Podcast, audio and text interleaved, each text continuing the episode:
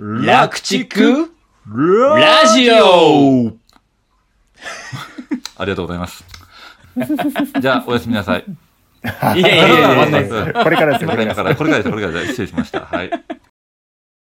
皆様こんにちは。楽チックラジオの時間です。寺内動物病院の保坂です。寺内です。はい、本日もよろしくお願いします。よよろしくお願いします。で、今のイントロから一緒にやっていただいた今日のスペシャルゲスト、あしなか先生です。あ、はい。ありがとうございます。スペシャルゲストです。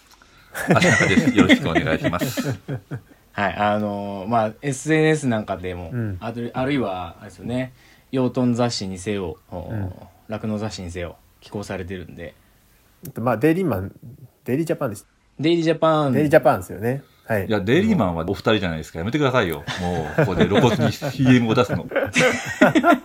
自分の書いてる雑誌の CM を出すのやめてくださいよ。これ今回編集難しいな。拾ってくるな。いいですよ全部出したらいいじゃないですか。はいはいはい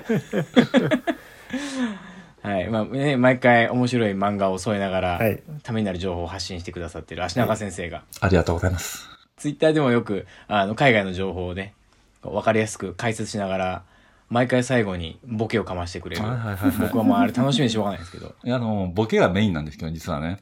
そうですよね。そうそうそう。ボケから記事の内容を選ぶっていう。あ、ボケられそうなやつを和訳するみたいな。そうそう。あ、これならボケれるっていうのを和訳するっていうね なるほどはいはいはいそうすればいいんだ。もう本末転倒な感じで、はい。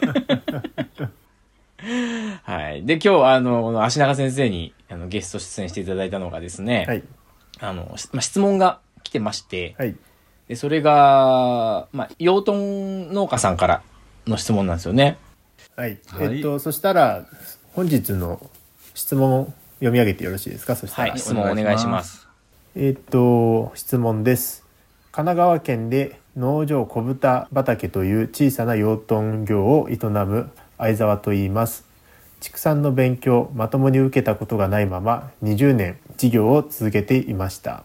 まあ、仕事は楽しく、へばりついていく分には続けられそうなのですが、餌を100%残差で仕込むにあたってなんとなく麦や芋がいいとか油脂よりもでんぷんや糖分から作られた脂肪の方が締まるとかその程度の知識でやってきました。餌と肉質の関係をもう少し詳しく知りたいと思っています。ドリップが出る時の注意点やボトンの肉質を餌を変えて買い直しをすることで少しでもマシにする技などは酪農から学べることもあるかもしれないとも思っています。リスナーさんは酪農家さんが多いでしょうがたまには隣接分野の話として豚も含めて餌屋さんなどから餌で作る肉質の話などを聞いてみたいと思っています。これからも現場の話を聞ける貴重な場として続けてください。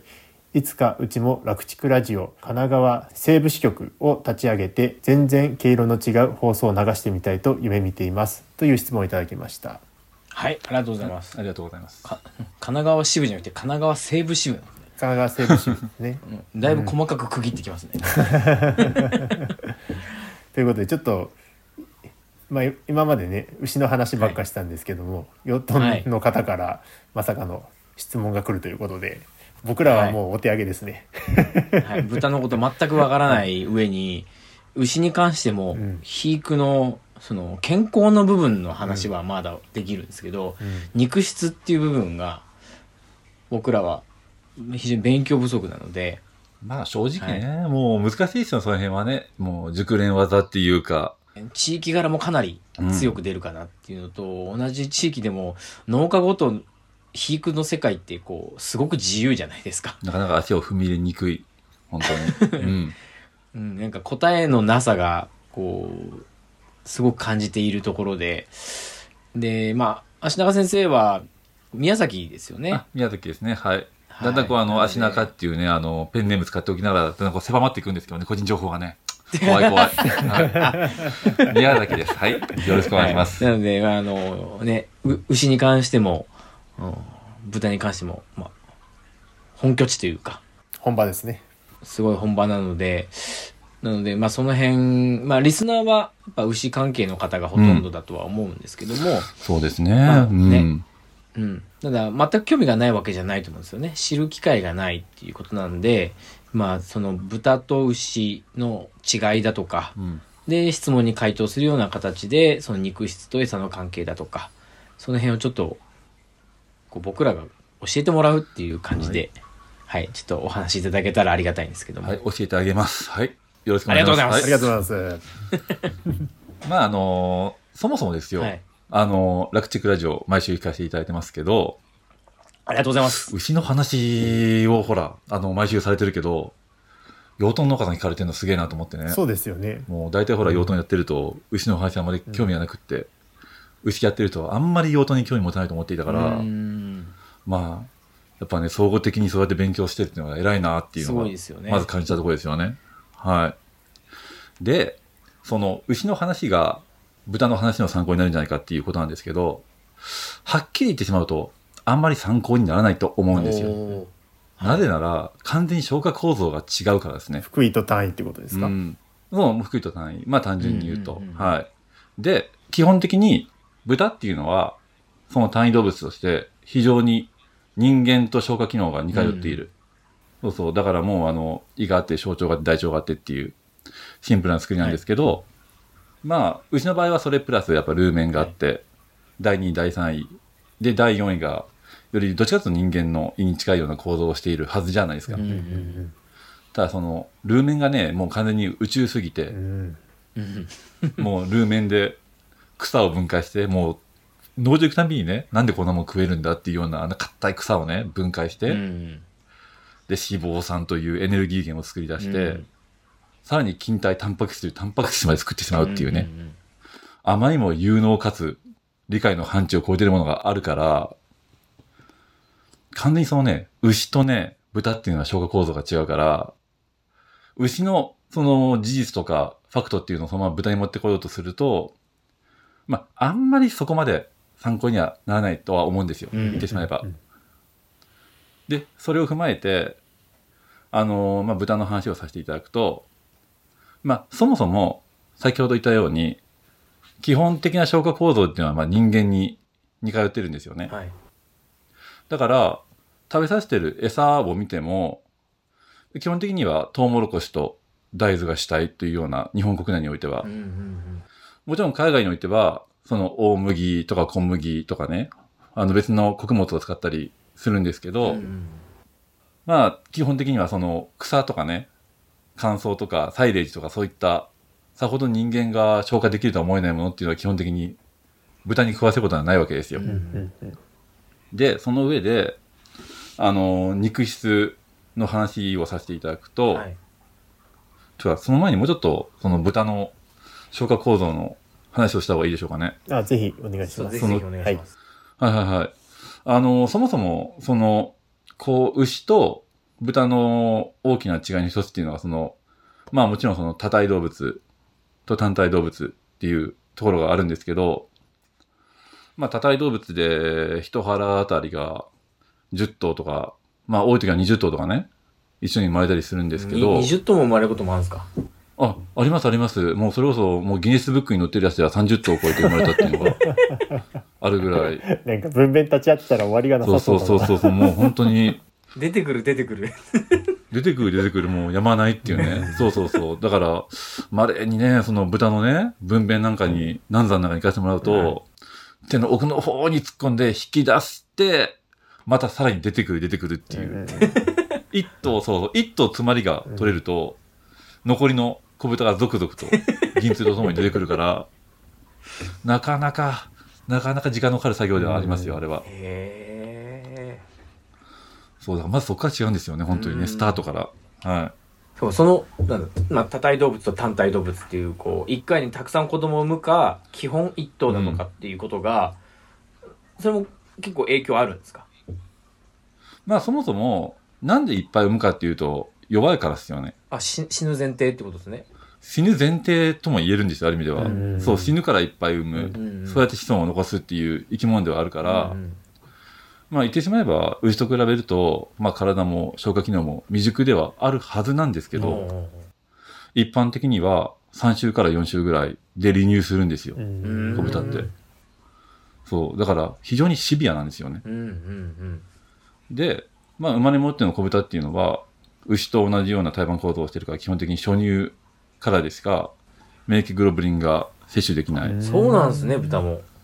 豚もそうです。そう。もうだから初乳マジ大事。初乳マジ大事。ね。もう豚でも連呼してんだけど。はい。豚でも一緒なんですねそこは豚でも一緒です、本当に。はい。で、最初はもう生まれてすぐの頃は消化酵素も、もうほとんどミルクの成分しか消化できない。うんうんうん。だから、まあ消化酵素で言えば、ラクターゼとかうんリパーゼ。だから要は、ラクトースとか、うんうんそのリピッドですよね。うんその乳脂質しか分解できないような消化酵素をしていて、それでも3週間から4週間ぐらいで離乳するっていうね、う。かなりシビアな状況なんで、うんうんで、ちなみにその固形肥料に関して言っても、早いところでは3日ぐらいから食わせ始めるんですよ。食うかどうかは別にして。消化はあまりできないのに。そう、ですんで、基本的に、まあ、小豚、その哺乳期の餌付けっていう、要は大容乳ですよね。うんうん。で、呼ばれてるものっていうのは、主成分がホエイとか、うんうんあとは、紹介しやすい動物性タンパク質、うん結晶タンパク質とか。ですよね。そういったものが主成分になってくるんですよ。うん。ら非常に高い、金額的に。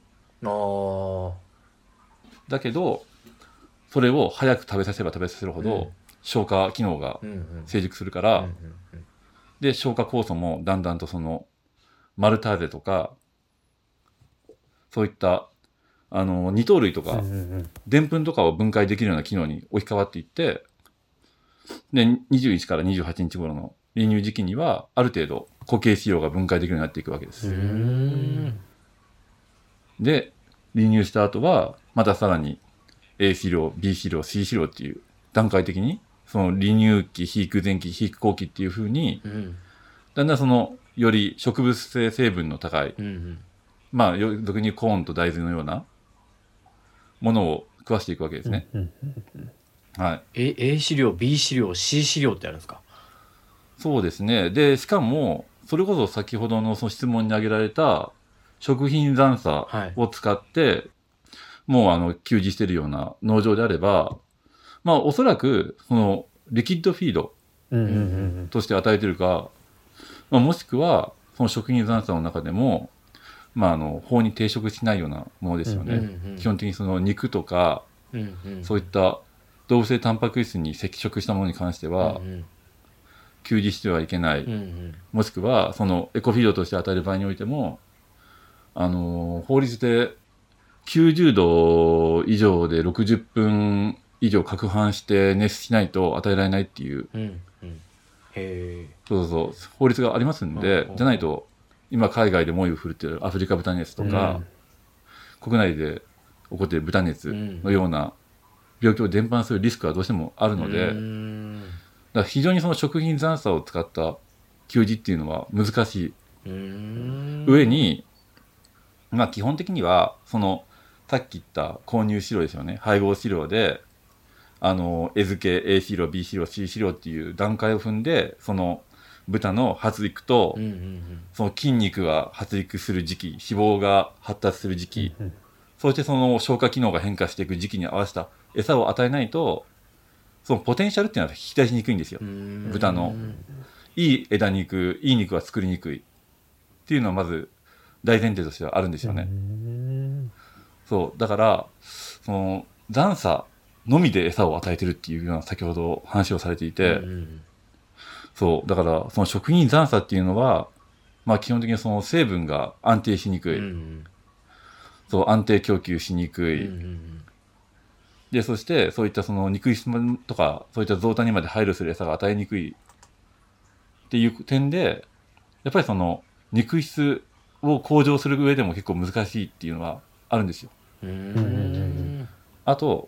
残差っていうのは基本的にその人間が食べるもんですから、はい。本来ね。うんうんだから、塩分とか脂肪含量が高かったりして、そうそう、それがまた肉質に影響を与えたり、塩分の高い餌っていうのは基本的にそのナトリウム中毒っていううんうん病気が豚にはあって、うーん。要は塩が多くなって水が足りないっていう状況になると神経症状を起こしたりするから、うんまうんうんうん。あその点もやっぱリスキーでもあったりはするんですよ。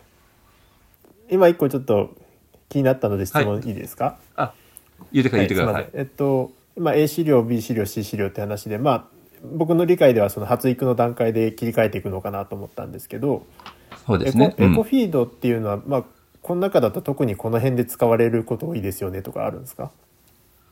まあ一つ言えるのは、エコフィードをまず餌付けとかに使うことはないと思うし、基本的に豚が若ければ若いほど消化機能が発達していないから、そういった食品残差とか、バイプロとかいうのは使いにくくはなるんですよ。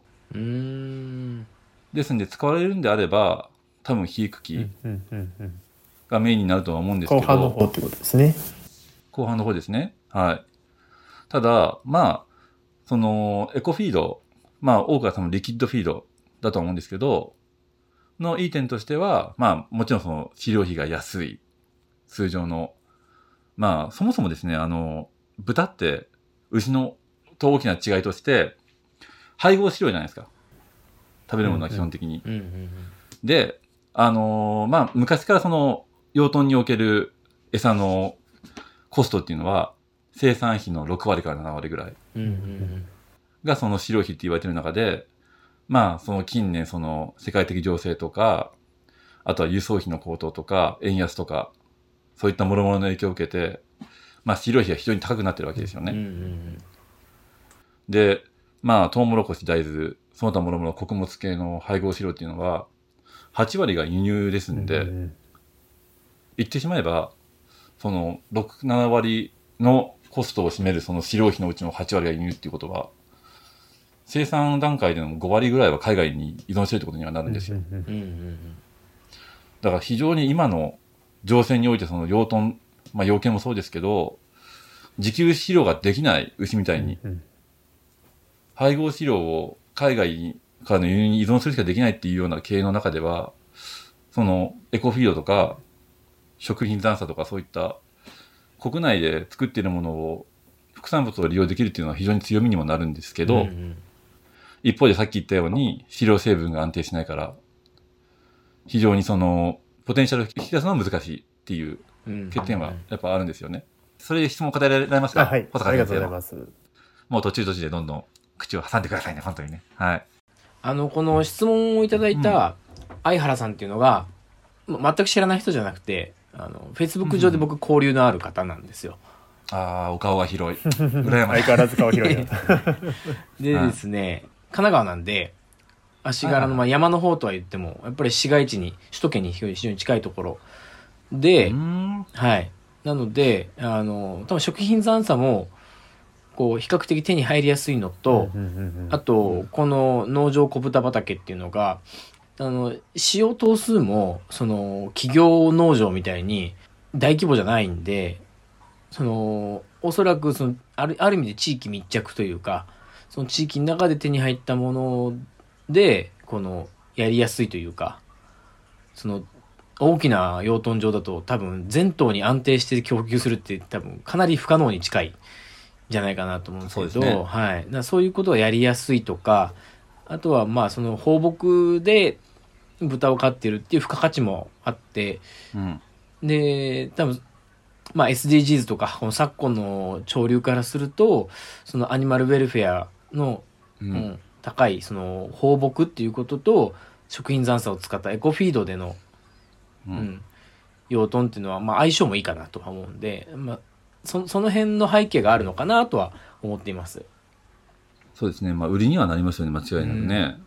うん。それこそ、基本的にその日本国内におけるブランド豚っていうものは、あの、餌の成分は解雇そうする。なかなかそのアニマルウェルフェア、うん。そのストールの全廃とか放牧っていう風なブランドになってくるとなかなかそのハードルが上がってきますからね。で、あの、以前その楽畜ラジオさんでもお話しされてましたけど、はい。まあエコフィードっていうのは基本的にそのバイプロっていうのはその季節性もあってですうんね、うん。その安定供給は難しい。うんうんうんなおかつその水分含量が高いものになると輸送費もかかってくるっていうことで、やっぱ基本的に実現っていうのは難しいんですよね。うん。うん。先ほど言ったその90度以上で60分以上攪拌する必要があるっていうのも、うんうん一応令和3年の法改正で決めたことのはずなんで、最近ですね。最近なんですよ。だからそれこそ本当に豚熱、アフリカ豚う熱ん。の影響を受けて、まあ、法改正があったようなものなんで、そう、だから、まあ、ますますそのエコフィード、そのバイプロの利用っていうのは非常にハードルが上がってるんですよねこの番組の情報はなるべく科学的知見に基づいてお送りしておりますが現場での経験則や個人的な見解も含まれております。牛の治療に関わることはかかりつけの獣医さんとよく相談の上ご検討ください。本日の番組はいかがでしたか？番組への感想・質問はこちらまで。ファックス番号5975 e メール。